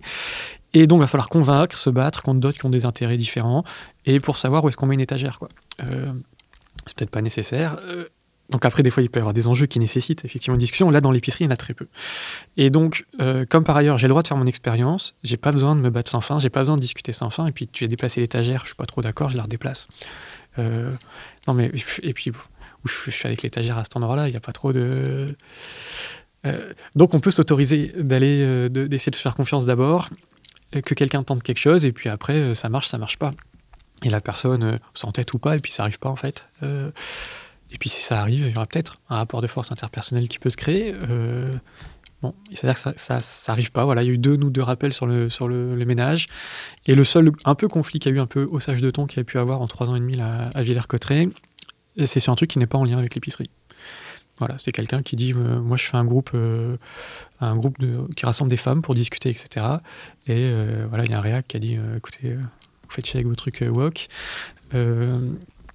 et donc il s'est fait rabrouer par trois personnes par mail. Enfin, enfin voilà, ça c'est pas aller plus loin. Voilà, donc c'est ça qu'il y a eu comme enjeu, qui est un peu extérieur. Évidemment, hein, l'extérieur peut, peut, jouer là-dessus. Autrement, voilà, on a tellement fait en sorte que chacun puisse faire ses trucs que ça crée pas de cristallisation d'endroits où il va falloir discuter, discuter, discuter pour avoir le droit de tenter quelque chose. Euh, ça me semble être une des raisons pour lesquelles il n'y a pas de conflit en fait euh, et pas de et pas besoin de discussion. Je me dis c'est marrant parce que nous dans notre asso en fait, vu qu'on est une asso où on discute, c'est le but, on fait des débats. du coup, les gens, ils viennent pour discuter. et donc, typiquement, euh, les AG euh, et même, même l'AG compta, mine de rien, c'est celle peut-être où les gens sont le plus au taquet. Parce que, bon, en plus, on a une toute petite compta, donc effectivement, avec 3000 euros par an, en fait, 100 euros, tu le traces bien. Et c'est là où tu commences à parler de stratégie. Et du coup, c'est rigolo de voir. Enfin, j'ai du mal à, imaginer. Mais peut-être que, peut que j'ai trop de prise dans cet assaut. peut-être que tu es obligé de faire une compta pour avoir ce genre de discussion de stratégique. Et il y a peut-être un autre, une autre chose qui qui nécessite pas ce travail en amont euh, de faire une compta précise, etc. Et qui va te permettre dans moins d'avoir des discussions stratégiques avec d'autres outils, avec peut-être moins d'enjeux sur certaines choses. Bon, voilà, c'est savoir. Bon, après, je dis pas que c'est applicable à tous les cas. Vraiment, la particularité là, de l'épicerie, c'est que c'est assez facile, que de base, il y a très peu d'enjeux. Et donc, voilà, c'est un modèle qui a fonctionné pour ce genre de choses-là. Et, et, si vous identifiez dans vos assos quelque chose qui pourrait être de cet ordre-là, peut-être séparez-le du reste des activités pour pas que ça soit pollué par les autres choses. Et là, vous pourrez tenter quelque chose euh, où vous allez pouvoir euh, un peu kiffer ce truc-là, on va se faire confiance et où il y a des choses qui marchent assez magiques, euh, au-delà vraiment de. C'est-à-dire que nous, on a, on a beau l'avoir visité d'autres choses avant, et de voir que ben, concrètement, visiblement, ça marche. Hein. ils sont 250, euh, ça fait 3 ans et demi. Quand on lance la nôtre, on se dit, ils nous ont peut-être pas tout dit, ça peut-être pas. peut-être qu'il y a embrouille. Et, et ouais, c'est la magie. Enfin, il y a un truc assez fou et qui se reproduit et qui est un peu le, le, le constat, enfin, le, le retour qu'on nous fait souvent, ce truc de. C'est bluffant et c'est assez jouissif. Et ça veut dire que à la base, lorsque vous avez créé la structure, vous êtes parti, euh, tu dis nous, vous êtes parti d'un groupe d'amis, d'un groupe de voisins. Enfin, est-ce qu'il y a déjà une structure qui, au préalable, permet d'avoir une confiance entre les personnes? Non. Voilà, non. Euh, moi, j'ai lancé. Alors, oui et non. Alors, Villers-Cotterêts, euh, moi, j'étais sur un écolieu dans la forêt avec des gens. Et donc, il y avait des gens qui nous connaissent vaguement. Et en même temps, ce lieu passe aussi un peu pour le lieu du Luberlu. Euh, donc, et à la fois de la crédibilité, parce qu'il fait des trucs sur le territoire, et à la fois un peu une distance et un truc de. On ne sait pas trop ce qui s'y passe. Donc ça joue dans les deux sens, je pense. En tout cas, on a envoyé un mail sur divers mailing lists, etc. Des gens sont venus, qui ne se connaissaient pas deux à deux, ou occasionnellement, enfin exceptionnellement, une quinzaine de personnes. Moi, j'en connaissais pas la moitié. Euh, et encore, connaître, c'était euh, vite fait. Euh, donc non, c'est pas ça qui a, fait le, collectif. Et au contraire, euh, et donc la plupart des épiceries qui se montent, par exemple, on en a monté une autre où ça s'est fait pendant le Covid, euh, pendant le confinement. Donc on a envoyé des mails sur des mailing lists dans une ville à 30 bornes de, celle où on est. Et diverses personnes sont venues qui ne se connaissaient pas non plus, plus quelques séances de visio, et ils ont créé leur épicerie comme ça, sans se connaître en, amont. Et qui marche, qui marche très très bien. Bah, la Ricocop. Euh, donc à 60. Et donc, euh, oui, donc c'est pas nécessaire. Et on a pu voir au contraire dans d'autres groupes où des gens euh, se connaissaient, étaient assez proches et éventuellement même avaient été dans un groupe un peu militant, collectif, associatif, avec certaines pratiques et qui n'étaient pas les mêmes, hein, notamment.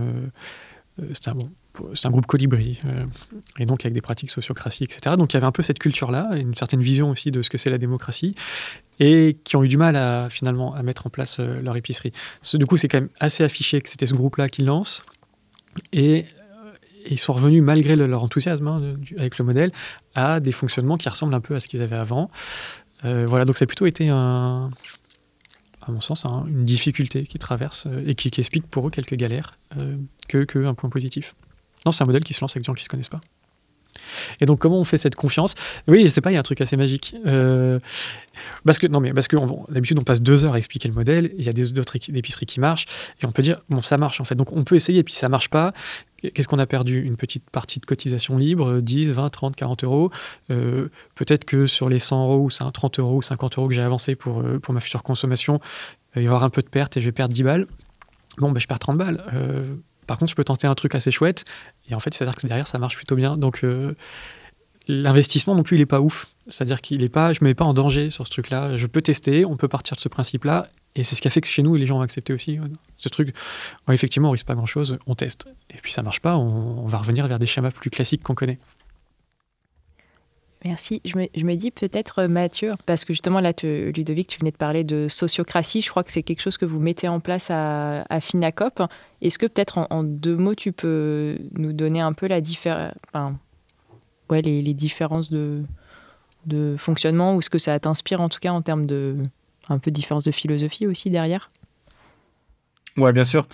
Alors nous, c'est vrai qu'on se revendique pas mal de formes de gouvernance partagée qui vont puiser des inspirations dans euh, tout ce qui existe, notamment l'autogestion, d'autres euh, euh, méthodes issues de la sociocratie, de l'holacratie.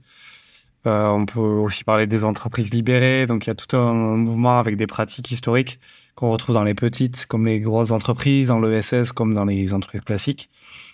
Nous, on a essayé de faire un patchwork de tout ce qui nous a plu. donc on, est, on parle beaucoup de euh, design de l'organisation, de posture, de gouvernance partagée, euh, et ensuite de méthodes et techniques de gouvernance partagée.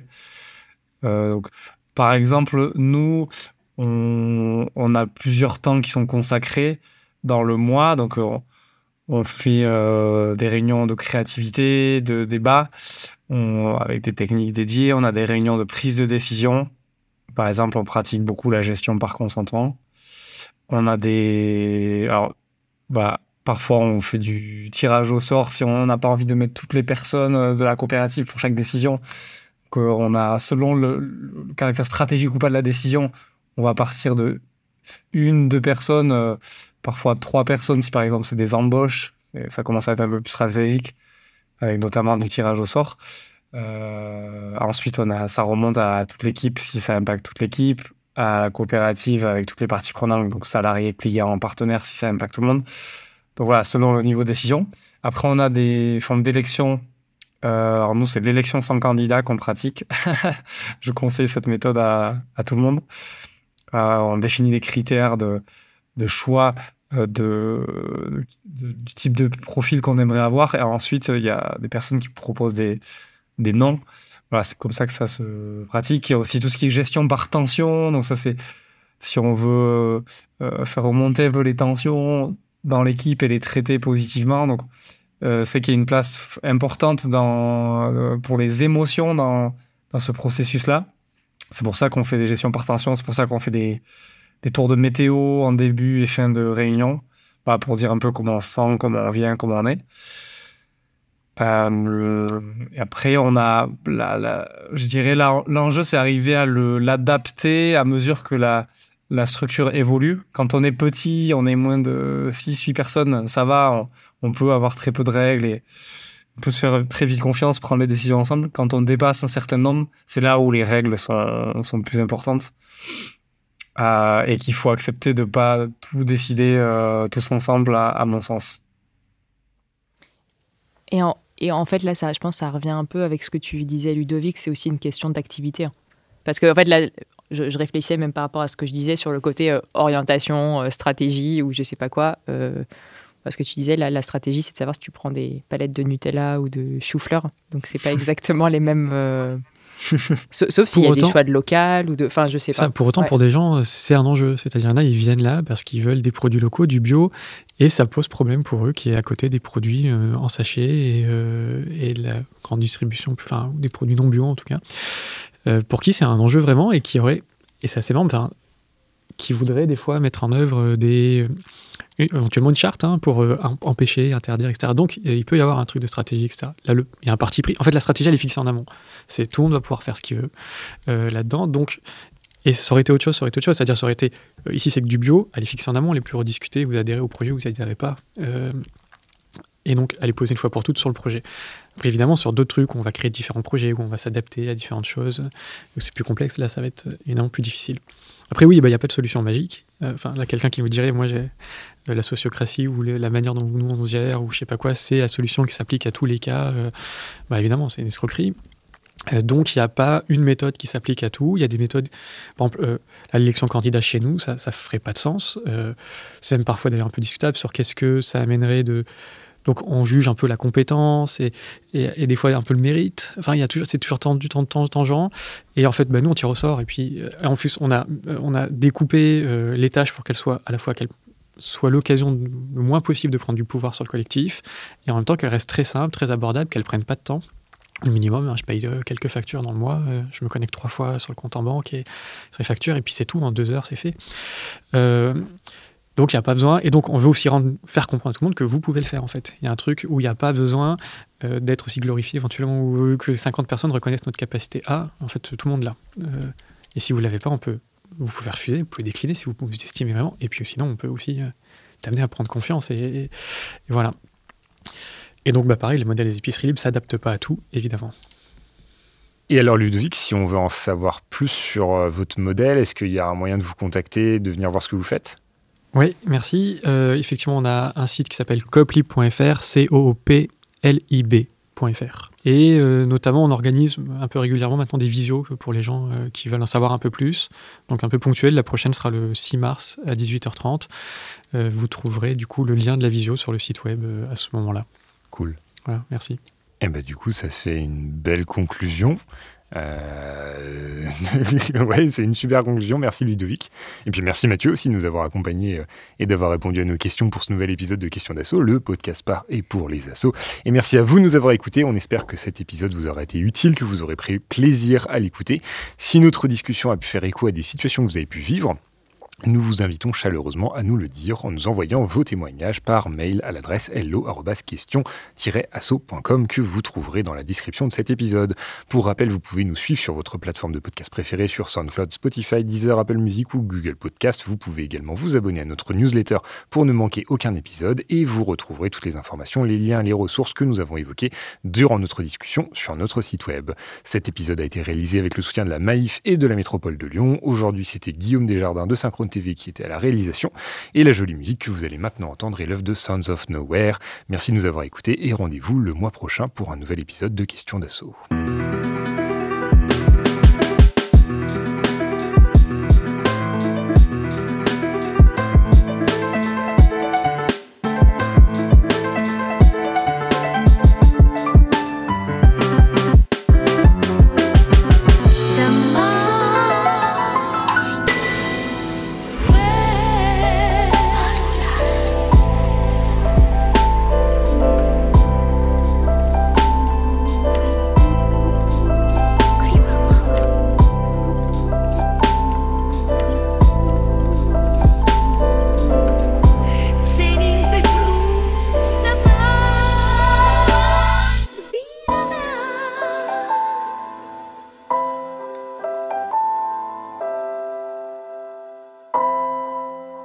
Questions d'assaut Le podcast par et pour les assos.